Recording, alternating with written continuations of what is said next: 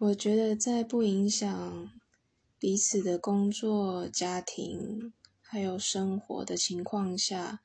能够有机会同居的话，当然是会赞成同居，因为毕竟都已经谈到要结婚这个程度了，那往后结婚了，